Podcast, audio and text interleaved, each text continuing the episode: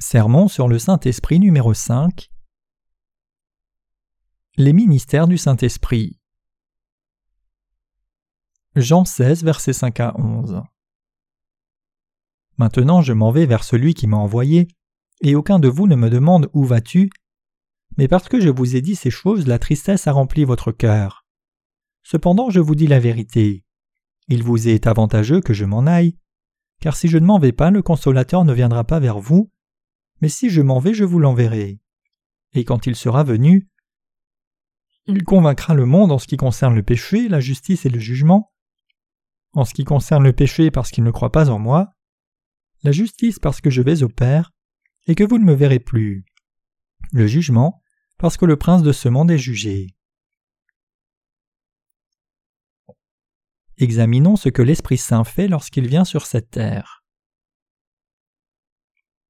Premièrement, le Saint-Esprit convainc le monde de péché. Le passage précédent nous dit que le Saint-Esprit convainc le monde de péché.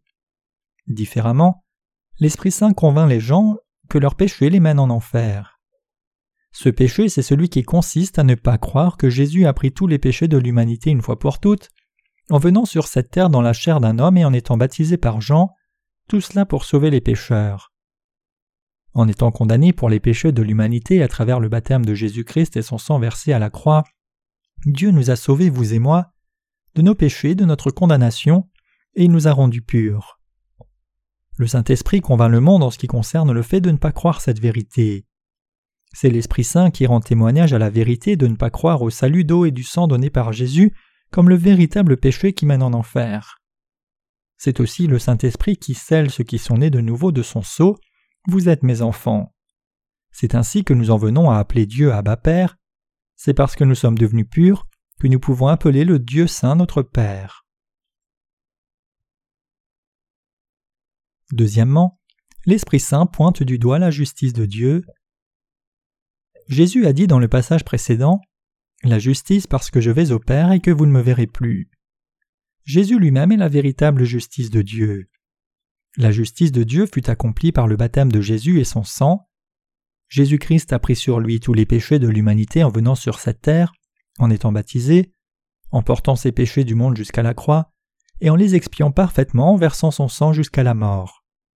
Le Saint-Esprit atteste que Jésus nous sauva ainsi à travers son baptême et son sang.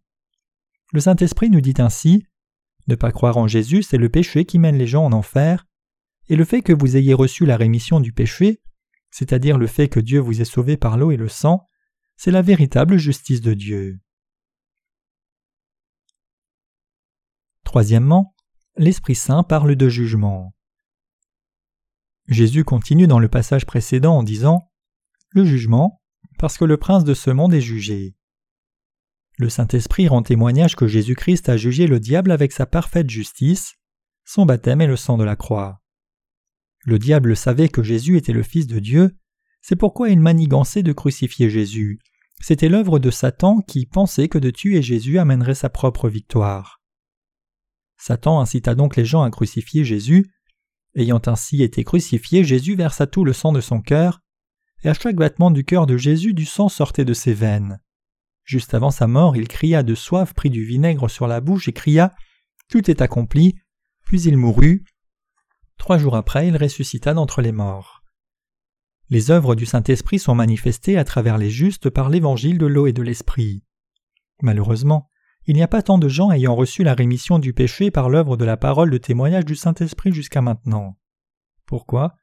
Parce que les gens ont été trompés par des œuvres de démons, et ils ont été incapables de naître de nouveau, recevant des esprits de démons et les prenant erronément pour l'Esprit de Jésus.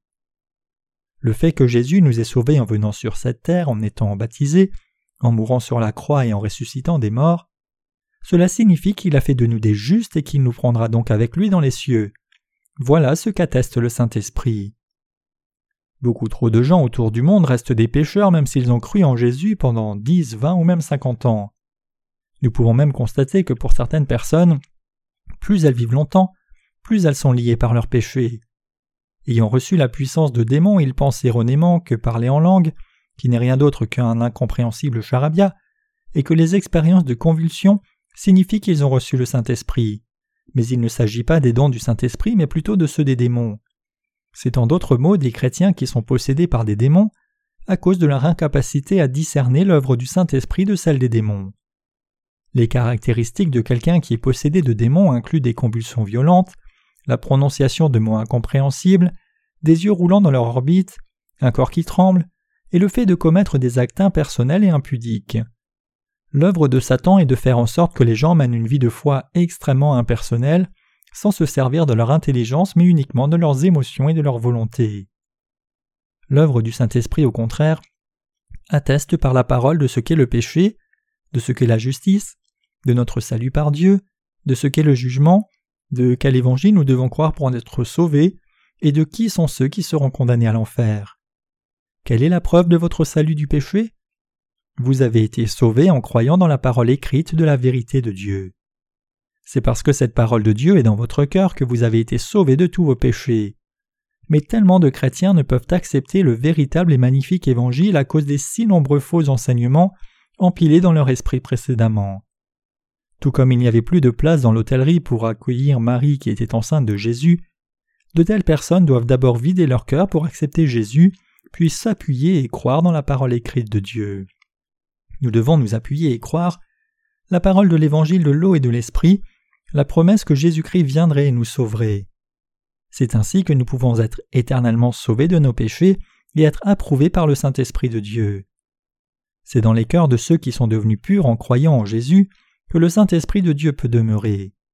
Nous avons reçu la rémission du péché, mais nous ne pouvons que pécher de nouveau. Bien sûr, nous ne péchons pas volontairement, mais à cause de nos faiblesses. Personne ne peut résister à la tentation de voler si elle n'a pas mangé depuis trois jours. De la même façon, nous ne pouvons toujours éviter de pécher, mais nous continuons à dire que nous avons reçu la rémission des péchés parce que nous avons la parole de Dieu dans nos cœurs.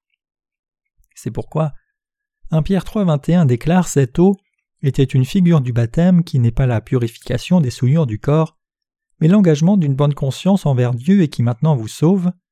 Et 1 Pierre 1.23 déclare Puisque vous avez été régénérés non par une semence corruptible, mais par une semence incorruptible, la parole vivante et permanente de Dieu.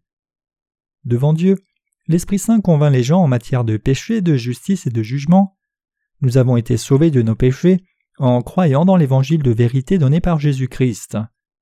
Nous croyons que le baptême de Jésus et sa crucifixion, c'est l'amour de Dieu qui nous sauva, nous pécheurs. Et bien des gens doivent recevoir la vie éternelle en croyant au salut que Jésus, qui est le juge, leur a donné.